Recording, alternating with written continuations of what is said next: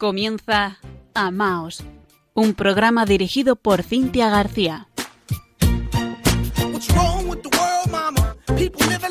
Queridos oyentes de Radio María, muy buenas noches. En este lunes 18 de octubre de 2021 les saluda Cintia García desde Murcia junto a nuestro compañero Fran Juárez responsable en la edición técnica del programa.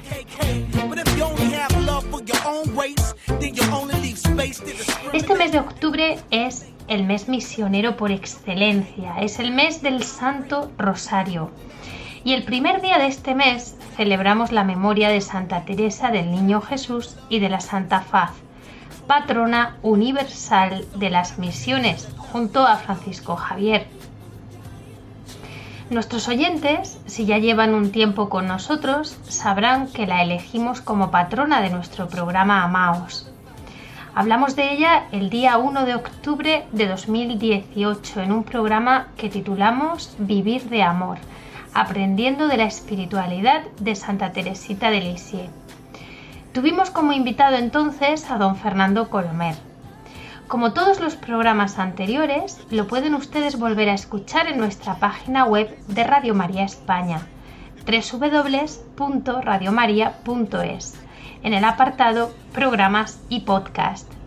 Esta noche comenzamos la quinta temporada de Amaos. Gracias a todos nuestros oyentes. Muchísimas gracias. Y lo hacemos dentro del corazón inmaculado de María, de la mano de nuestra patrona Santa Teresita y con una invitada que vuelve a nuestro programa, estuvo hace pocos meses con nosotros. Antes les recuerdo que si desean escribirnos pueden hacerlo a la dirección de correo amaos@radiomaria.es y que estamos también presentes en las redes sociales Facebook con arroba y Twitter con arroba amaosrm. Ahora sí, comienza Amaos.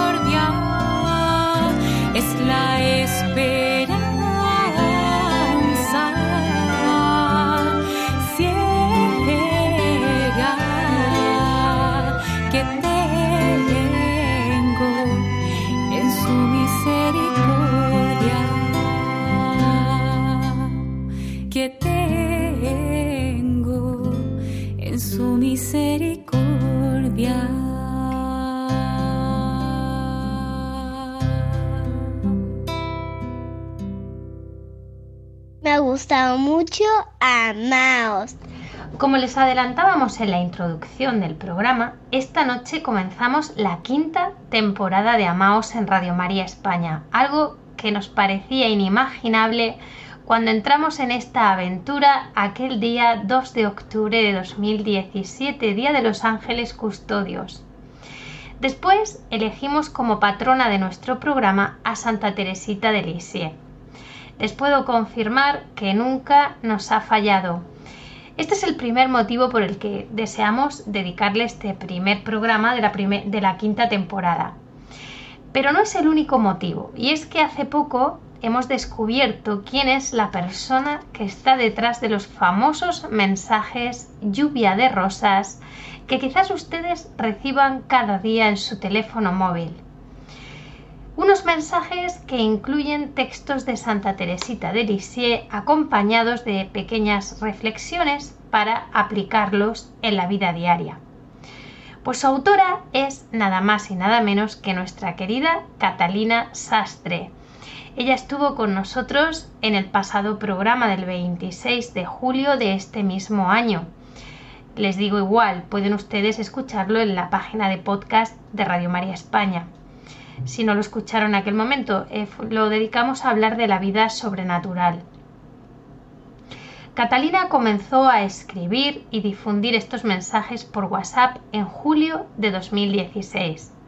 Desde entonces se han enviado ininterrumpidamente durante más de cinco años cada mañana desde el principio se extendió su difusión por todo el mundo, llegando a personas de los cinco continentes en decenas de países, y se formó una gran red de distribuidores que en la actualidad son más de 5.000 personas en todo el mundo.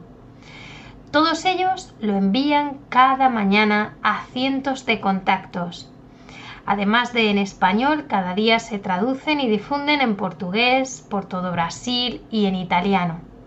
Y ya se está preparando su difusión en inglés y francés.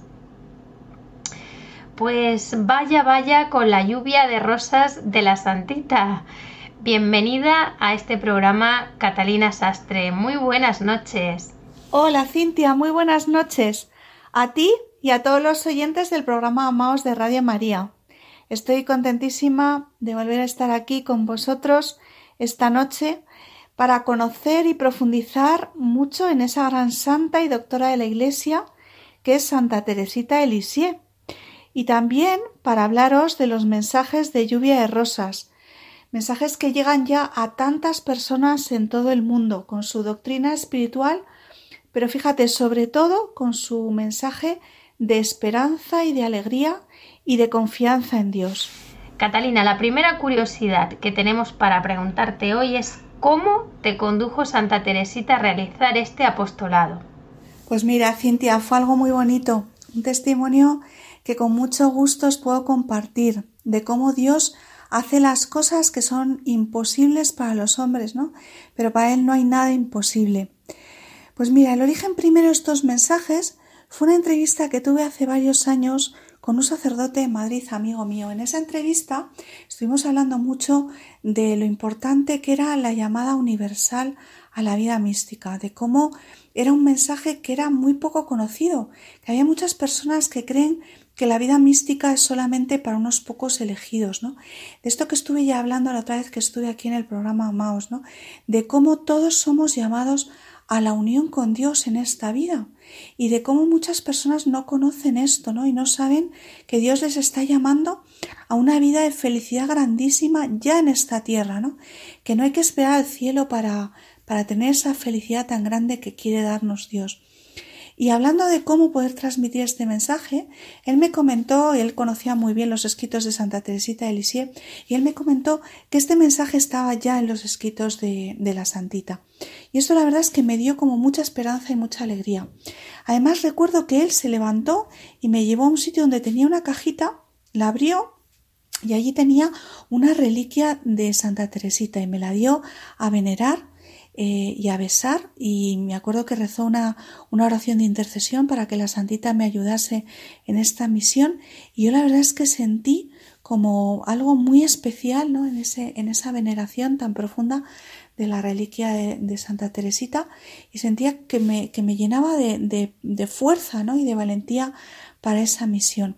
Y de hecho, a partir de ese momento, la verdad es que la Santita empezó a ayudarme desde el cielo de una forma muy, muy clara, porque eh, se me ocurrió, tuve esa inspiración de hacer un ciclo de retiros sobre, sobre ella eh, en el convento de la Plaza de España, donde tenemos la sede de nuestra comunidad, y era una cosa que no se había hecho nunca por nuestra comunidad.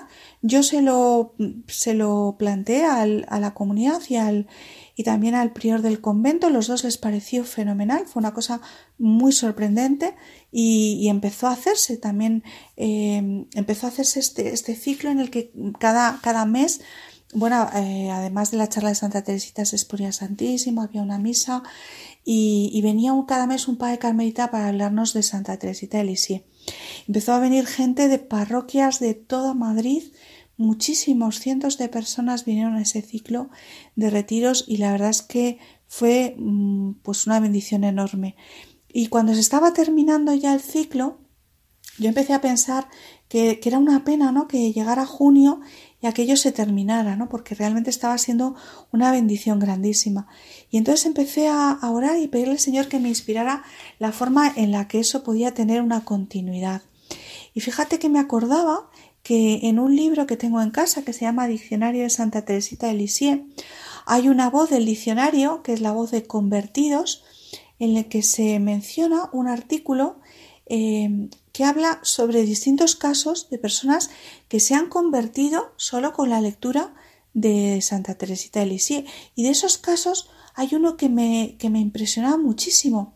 Y era de, el caso de un ruso ortodoxo, muy fanático, ortodoxo, muy contrario al catolicismo, que incluso se enfadó totalmente con su hermana porque se quería convertir al catolicismo.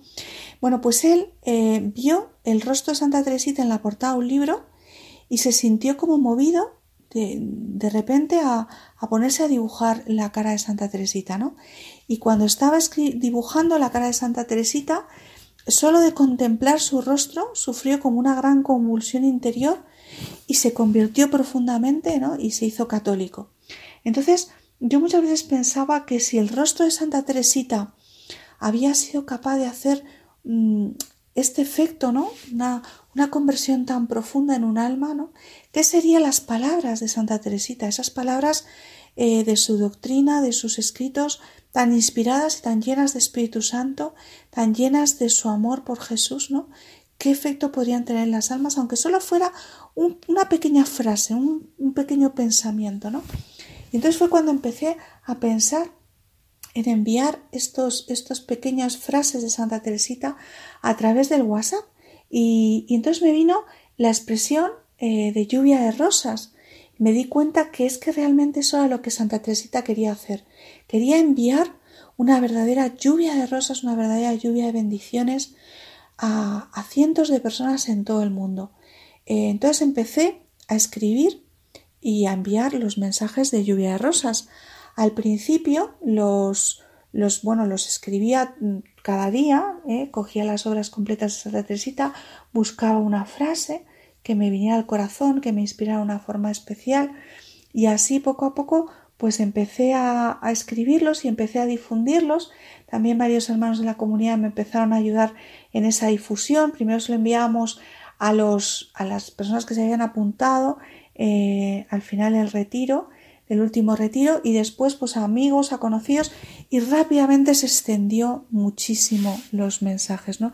Empezaron a, a venirnos peticiones de todos los países del mundo, fíjate, de los cinco continentes, ¿no? De, de, muchos países de, Europa, de todos los países de habla hispana de América, también de Estados Unidos, de Canadá, eh, de muchos países de África, porque los misioneros eh, de habla hispana en África se los enviaban unos a otros, eh, incluso mm, pues de, de Israel, de, Rusia, hasta de Australia, Nueva Zelanda, o sea, de todo el mundo empezaron a venir peticiones, ¿no?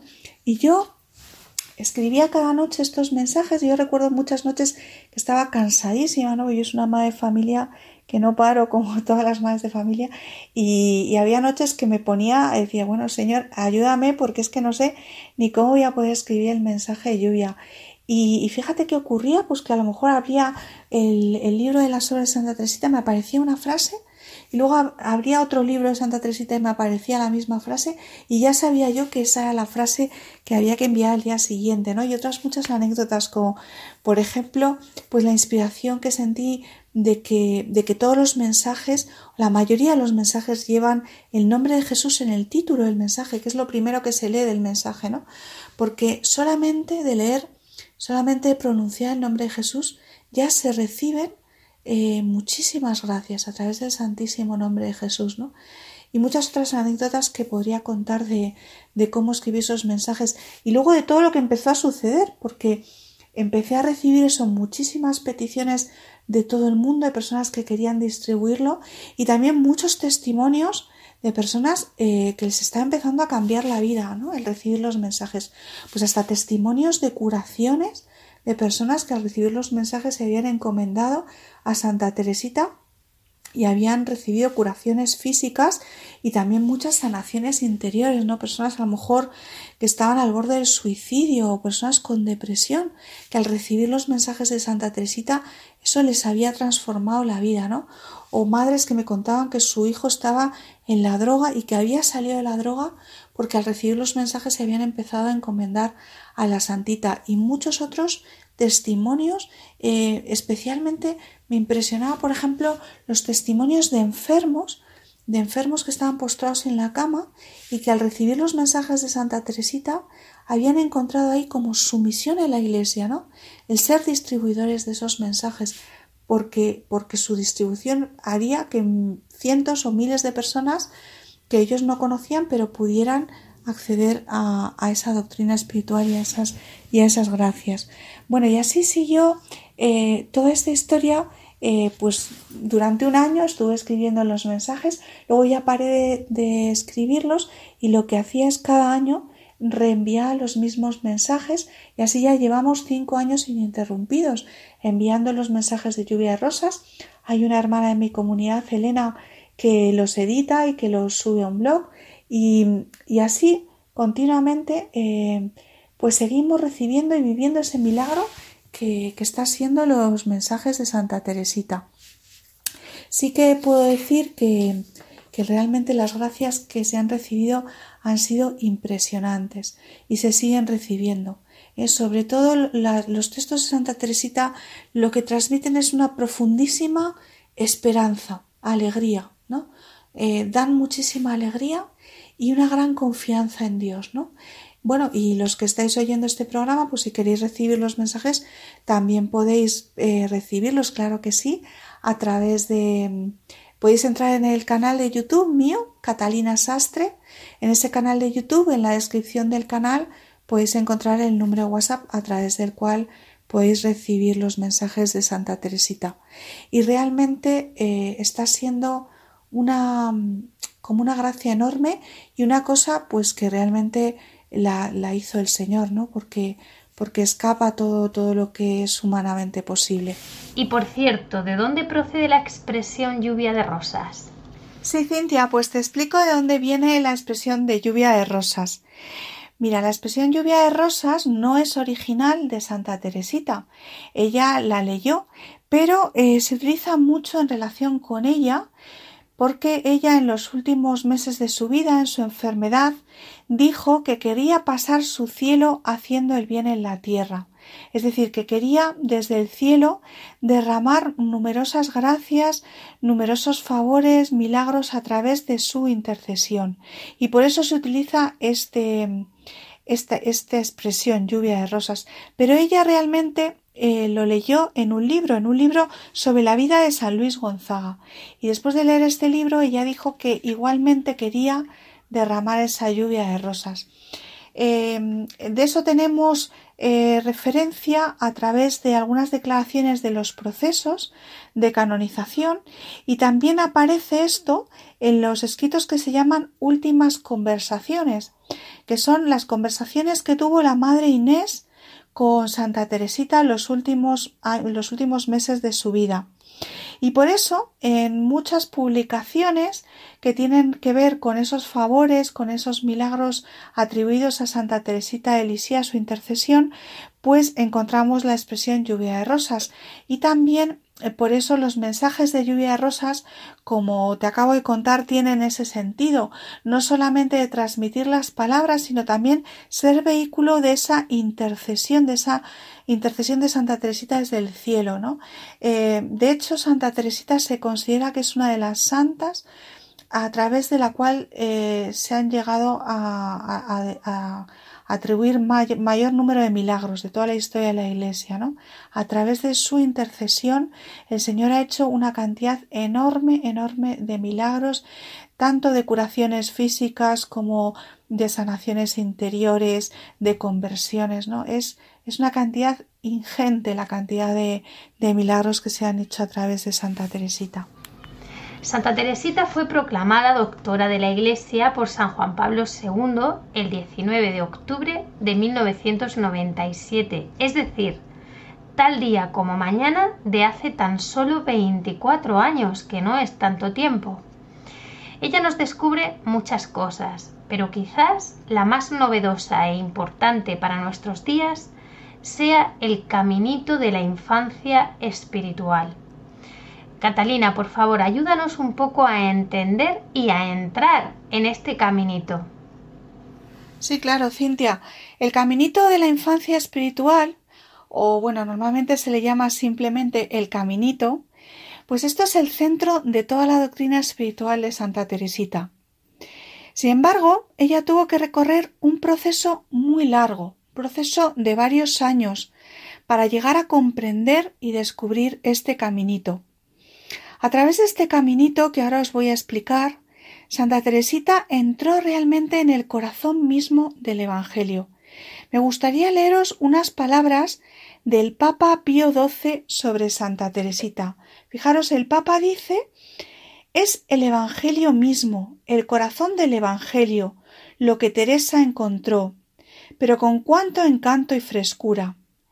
Y después San Juan Pablo II cuando hizo una visita a Lisieux, dijo De Teresa se puede decir con convencimiento que el Espíritu de Dios permitió a su corazón revelar a los hombres de nuestro tiempo el misterio fundamental, la realidad del Evangelio, el hecho de haber recibido realmente un espíritu de hijos adoptivos que nos hace gritar Abba, Padre. Bueno, pues Teresa entró, como sabéis, muy joven en el Carmelo, y al entrar en el Carmelo entró llena de deseos de ser santa. Dice ella, quiero llegar a ser una gran santa. Y lo quiere hacer precisamente a través del amor. ¿no? Estamos en el programa Amaos. Y el principio de la vida en el Carmelo de Teresa está completamente centrado en el amor. Ella realmente quiere batir el récord mundial de amor a Dios. Su vida espiritual está totalmente centrada en el amor. Ella no conoce otro camino y nos lo dice ella misma de esta manera. Os lo voy a leer. En cuanto a mí, no conozco otro modo de llegar a la perfección que el amor. Amar. Qué bien hecho está nuestro corazón para eso. A veces ando buscando otra palabra para expresar el amor, pero en la tierra de destierro las palabras son incapaces de expresar todas las vibraciones del alma. Eso, hay que quedarse con esta única palabra, amar. Esto nos lo dice en una de sus cartas. Y pronto el sufrimiento, lo que ocurre es que el Señor hace que el sufrimiento irrumpa en la vida de Teresita, de muy diversas maneras, a través de muchos sufrimientos que ella empieza a experimentar, pero de un modo muy especial cuando el 12 de febrero de 1889 su padre, al que quería muchísimo Santa Teresita, y que padecía una enfermedad, eh, una estereosclerosis que se había fijado en la cabeza, tiene que ser internado en un hospital psiquiátrico. Realmente esta prueba para Santa Teresita fue durísima. Es una época de gran sufrimiento y de gran prueba para ella. Finalmente, el 10 de mayo de 1892, el padre Santa Teresita volvió a casa en silla de ruedas, ya paralizado de piernas, de indefenso. A partir de este momento, la santa entra como en otra fase de su vida espiritual, cuando ella como que descubre su pobreza, su imperfección, y se da cuenta de que no puede ser con su propio esfuerzo, sino que tiene que ser abandonándose totalmente en Dios. Es el periodo que se suele llamar el periodo del abandono.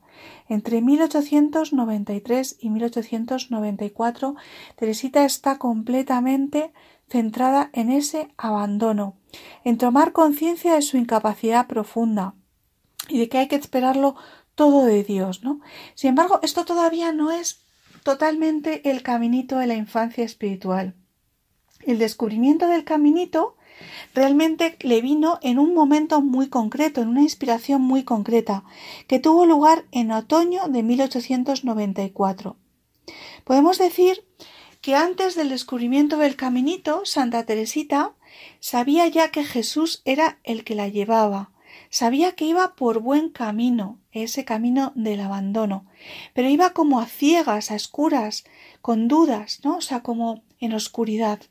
En cambio, cuando recibe esta revelación, ¿eh? es como si todo el caminito se le iluminara, ¿no? Y pudiera transmitirlo, y pudiera transmitírnoslo a nosotros. Ella, a partir de ese momento, avanza por un caminito iluminado. Es en el manuscrito autobiográfico C, escrito, fijaros, tres meses antes de morir nada más, cuando Santa Teresita nos explica con todo detalle cómo descubrió el caminito. Nos cuenta que ella estaba intentando compararse con los grandes santos. ¿Y cómo se veía a sí misma? Pues dice ella, como un granito de arena frente a una gran montaña. Entonces se dio cuenta de que crecer era imposible, es decir, hacerse crecer ella misma, es decir, hacer crecer ese granito de arena por sí mismo y convertirse en una montaña era del todo imposible. Entonces dice, bueno, pues tengo que abrir los libros santos, es decir, la Sagrada Escritura, para buscar un ascensor, un ascensor que me lleve a lo alto de la montaña de la santidad. Y fijaros que en aquel momento eh, las religiosas no tenían acceso, eh, las religiosas carmelitas no tenían acceso a la totalidad del Antiguo Testamento. Entonces lo que tenía Santa Teresita era un cuaderno que había traído su hermana Celina eh, cuando entró en el convento en el que se recogían una serie de citas escogidas especialmente eh, bellas del Antiguo Testamento. Y es con este cuadernito de Celina donde se pone Santa Teresita a buscar ese ascensor. Y encuentra primero un texto del libro de los Proverbios. Dice el texto Si alguno es pequeño, que venga a mí. Y ella se da cuenta de que precisamente ese es su problema. Ella se siente pequeña. Entonces se da cuenta de que el Señor le dice a los pequeños Venid a mí. Y después encuentra el texto clave, el texto en el que le viene esa total luz a Santa Teresita. Es un texto del profeta Isaías y dice así Como una madre acaricia a su hijo, así os consolaré yo, y os llevaré en mi seno y os meceré sobre mis rodillas. Este texto de repente le abre al caminito a Santa Teresita. Ella nos dice que rompió a llorar de agradecimiento y de amor. Y es que se da cuenta de que ese caminito estrecho y corto para la santidad, ese ascensor que nos tiene que llevar hacia la santidad, no son otros que los brazos de Jesús. Y se da cuenta que para ser tomada en brazos por Jesús es necesario, dice ella, seguir siendo pequeña y serlo cada vez más porque sólo los niños pequeños pueden ser tomados en brazos, ¿no? Cuando ya nos hacemos mayores no nos pueden tomar en brazos. Esta revelación de Santa Teresita de su camino iluminará el resto de su vida. Incluso ella llegará a afirmar que es un camino totalmente seguro para la santidad, se lo dirá a sus hermanas. Sabemos por los procesos, fijaros que incluso llegó a decir que este camino ella lo veía tan seguro que si al llegar al cielo, después de morirse, veía que no era que era un camino equivocado, volvería a la tierra para decírselo a ellas, ¿no? Pues desde entonces, desde entonces, desde que tuvo esta revelación Santa Teresita, miles de personas en todo el mundo, sabéis que hay muchísimas congregaciones, movimientos, y muchísimos y muchísimos grupos dentro de la Iglesia que intentan vivir la vida cristiana por este caminito, por este caminito de la infancia espiritual, de hacerse pequeños, de hacerse cada vez más pequeños, para dejarse tomar en brazos por Jesús, dejarse llevar de la mano de Jesús llenos de confianza en Él, ¿no? Sabiendo que Jesús nos quiere conducir hacia la santidad.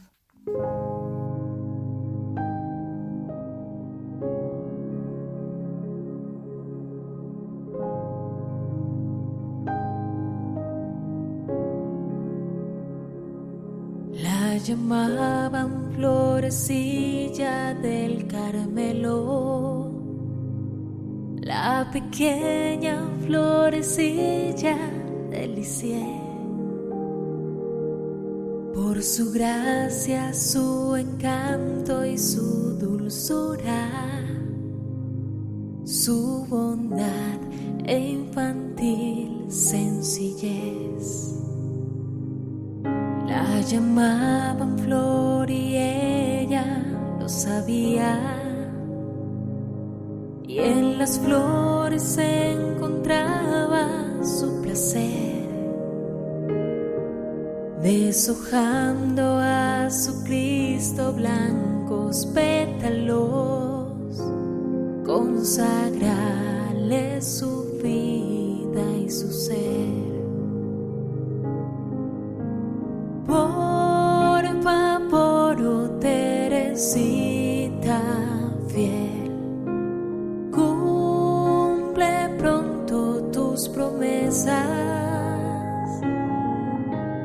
De pasar tu cielo haciendo el bien a la tierra que en ti tiene fe.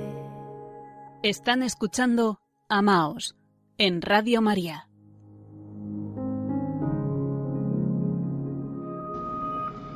Seguimos en Amaos conversando con la autora de los mensajes Lluvia de Rosas, Catalina Sastre. Otra enseñanza de Santa Teresita de Lisieux es el abandono.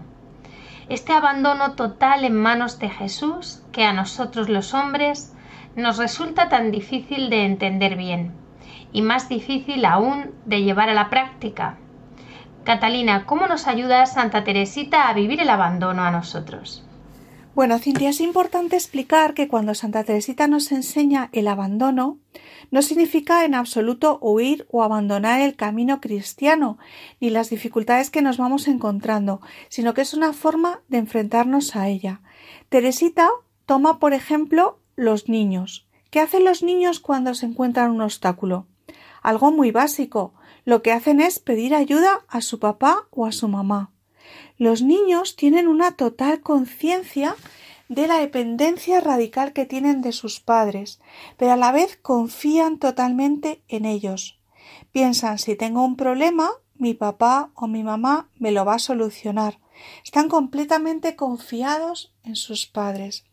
Entonces esto es exactamente lo que nos invita a hacer Santa Teresita.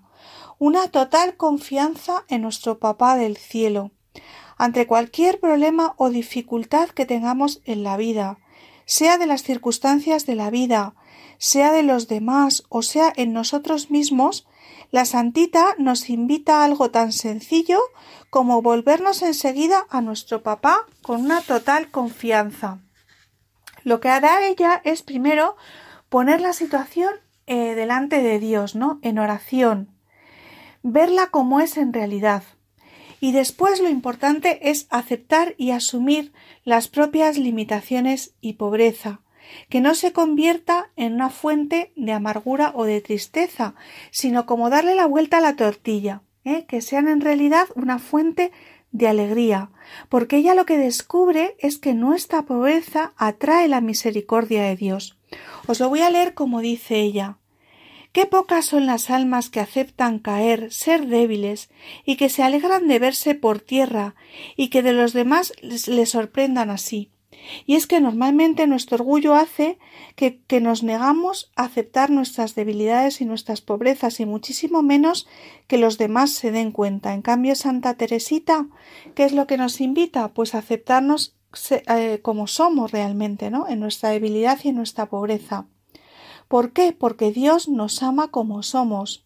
Y si nos abrimos a su amor, es Él el que puede actuar en nosotros y cambiarnos por dentro.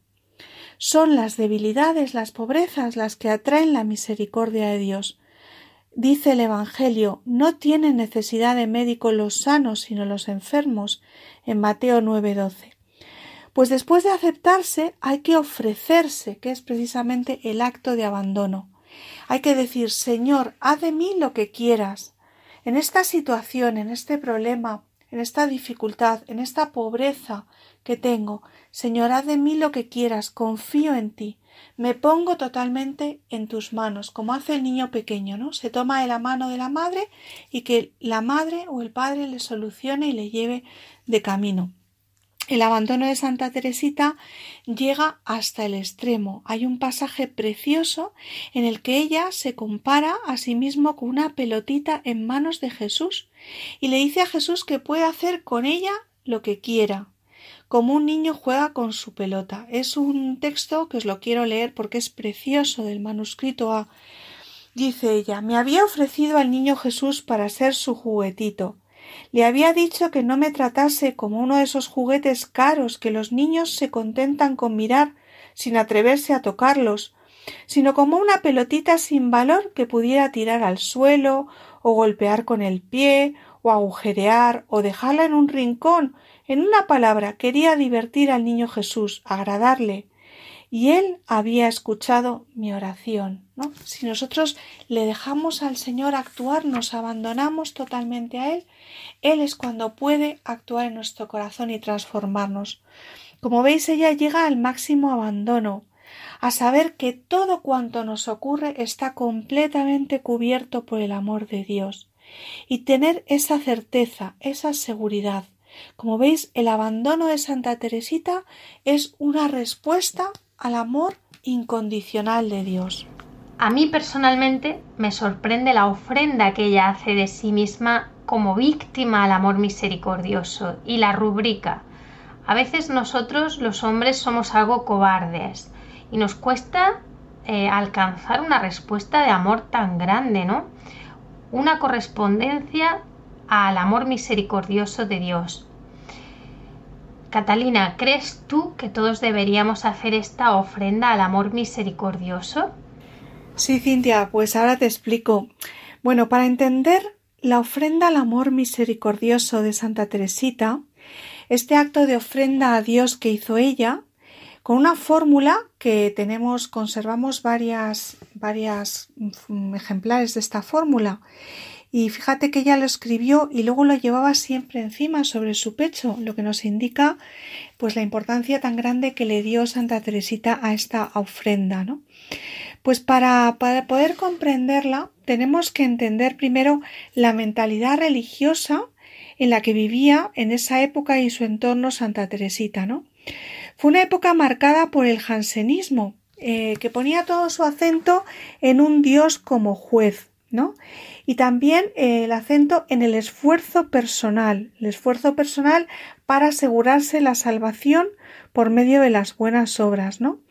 Dios sobre todo se veía como un juez lleno de ira por los pecados de los hombres, ¿no? Y había que aplacar esta ira. Entonces se animaba a las almas a que se ofrecieran como víctimas para aplacar la ira de Dios, ¿no? Como víctimas de holocausto, para aplacar esa ira de Dios por los pecados de los hombres. Pues bien, frente a esta mentalidad, Santa Teresita tiene una visión totalmente diferente de Dios, otra mirada sobre Dios. Mira a Dios y le ve hambriento de nuestro amor. Es un Dios completamente lleno de amor y de misericordia. Es un Dios que es puro fuego de amor y de misericordia. Y ese amor tan grande necesita darse, necesita entregarse, necesita comunicarse. Es un Dios que está necesitado de almas, sediento de almas que estén dispuestos a dejarse a llenar el corazón por ese fuego de amor. Y así cuando Teresita descubre ese ansia del corazón de Jesús de amor, de que las almas se dejen amar por él, entonces le saldrá del interior ofrecerse como víctima del amor misericordioso, para ser abrasada por este amor infinito. Entonces realmente todos podemos abrir nuestro corazón y debemos abrir nuestro corazón a ese amor de Dios, ¿no? Cuando se descubre en la vida, cuando uno descubre en la vida ese amor tan infinito, ese amor tan grande, pues lo que, lo que uno quiere es entregarse a ese amor, ¿no? Porque realmente Él está esperando que nosotros le abramos la puerta de nuestro corazón y que nos dejemos amar porque lo que desea es hacernos felices. O sea, Él nos ha creado para Él, para hacernos muy felices, pero necesita que nosotros nos dejemos amar, abramos nuestro corazón a su amor. Solo es necesario para ello un acto de voluntad, es decir, decirle al Señor, aquí estoy, quiero abrir mi corazón a tu amor, quiero abrir completamente mi corazón a tu amor, inúndame con el fuego de tu amor, lléname de tu amor, Señor, sin ningún miedo. ¿eh? No hay que tener nunca miedo a Dios. Hay personas que tienen miedo a Dios porque piensan, si yo me abro a Dios, si yo me pongo en oración, ¿qué me va a pedir el Señor? No, a lo mejor me pide que le entregue todo. No, Dios nunca pide nada, es al contrario, es Él el que se entrega. Eso es lo que descubrió Santa Teresita, que era un Dios deseoso de entregarse a nosotros, con un deseo grandísimo de darnos todo su amor. Y eso no solamente es para ella, sino que ella nos lo enseña para que podamos hacerlo todos nosotros. Y para terminar, porque estamos concluyendo nuestro programa, Catalina, háblanos de las almas pequeñas. Bueno, Cintia, se ha dicho de Santa Teresita que ella es la santa de las almas pequeñas, la santa de la pobreza espiritual. Y es que este tema, el tema de la pobreza o de la pequeñez, es uno de los puntos centrales de su doctrina. Y es que realmente esto está en el centro del Evangelio. ¿eh? Sabéis que el Señor nos dice en el Evangelio que tenemos que hacernos como niños para entrar en el reino de los cielos. Hacerse niño, hacerse pobre, es ser capaz de recibir de Dios todo como un don, como un regalo, ¿no? Nos dirá Teresita, todo es gracia. Hemos de presentarnos ante Dios como el publicano, sin obras ni méritos que alegar, reconociendo nuestro pecado y abiertos a su gracia. Como os dije antes, Santa Teresita empezó su camino en el Carmelo con grandes ideales de santidad. Ella quería ser una gran santa. Pero poco a poco se va dando cuenta de que la iniciativa para llegar a ser una gran santa no es suya, es de Dios. Tendrá que renunciar a la satisfacción de presentarse ante Dios como una heroína cargada de hazañas se da cuenta de que tiene que permanecer pequeñita, como dijimos al principio cuando explicamos el caminito, y necesitada de Dios. No hay que inquietarse por ser imperfecta. Ella descubre que nos podemos presentar ante Dios como imperfectos, ¿no? No como seres perfectos y sin manchas.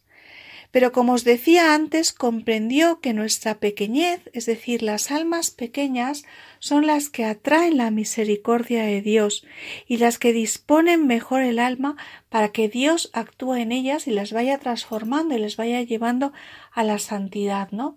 Que esta pequeñez, esta pobreza es como la condición en la que Dios dejamos actuar mucho más a Dios en nuestras almas para que la transforme.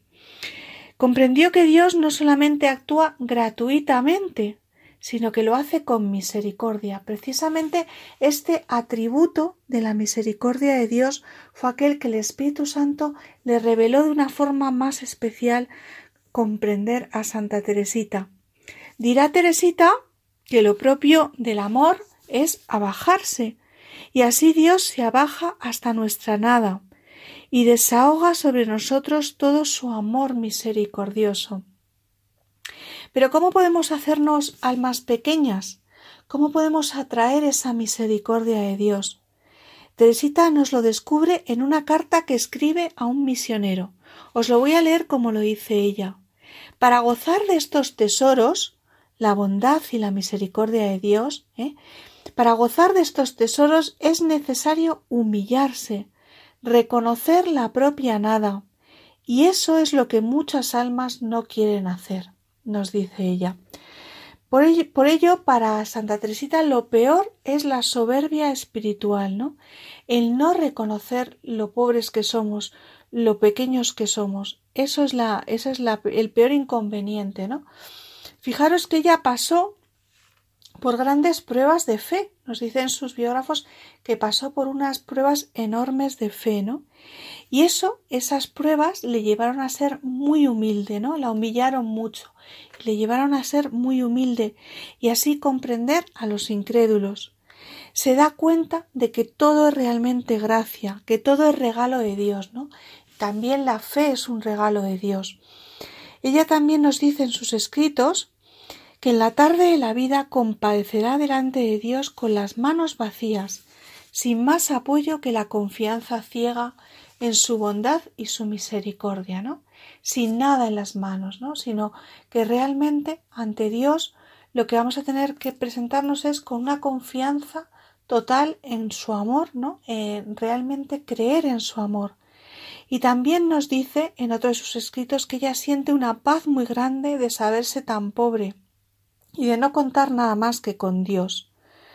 Son por tanto las almas pequeñas, estas almas que se saben pobres, que se saben nada, que están llenas de humildad, ¿no?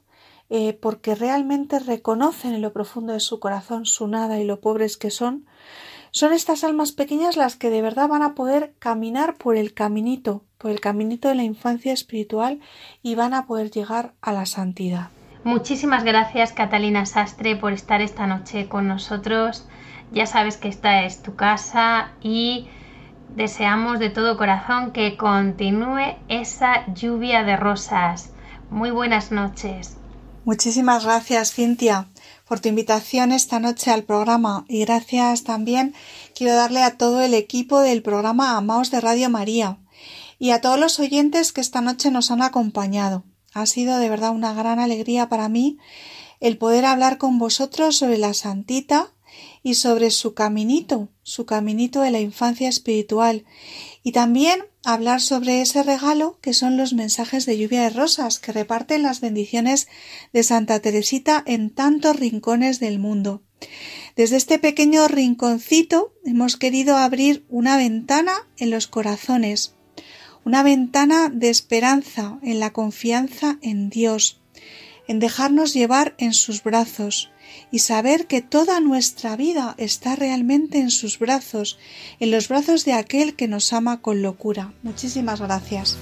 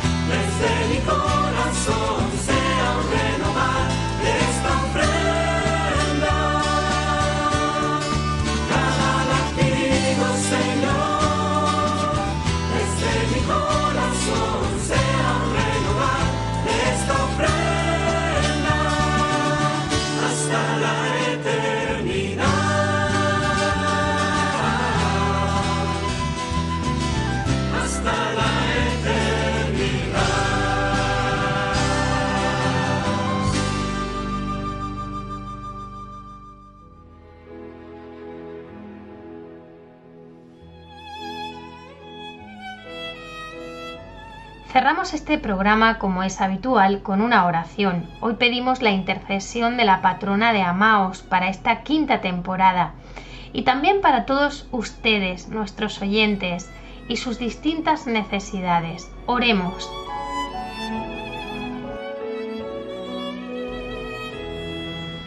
Querida Santa Teresita del Niño Jesús y de la Santa Faz, Santa Teresita de Lisieux, a tu intercesión nos encomendamos y te encomendamos a todos nuestros oyentes que nos están escuchando ahora y que nos escucharán también después a través del podcast. Por favor, junta una rosa de los jardines celestiales y envíanosla como mensaje de amor. Florecita de Jesús, pídele hoy a Dios que nos alcance las gracias que cada uno de nosotros necesitamos, las que esta noche ponemos nosotros en tus manos. Santa Teresita, ayúdanos a crecer siempre, como tú lo hiciste, en el gran amor que Dios nos tiene, de modo que podamos imitar tu caminito cada día. Amén.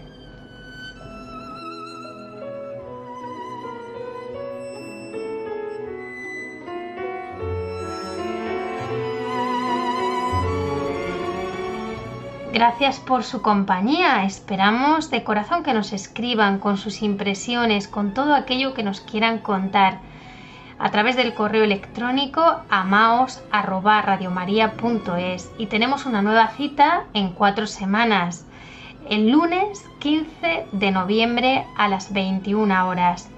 Hasta entonces disfruten la programación de Radio María y amaos. Un saludo y que Dios los bendiga.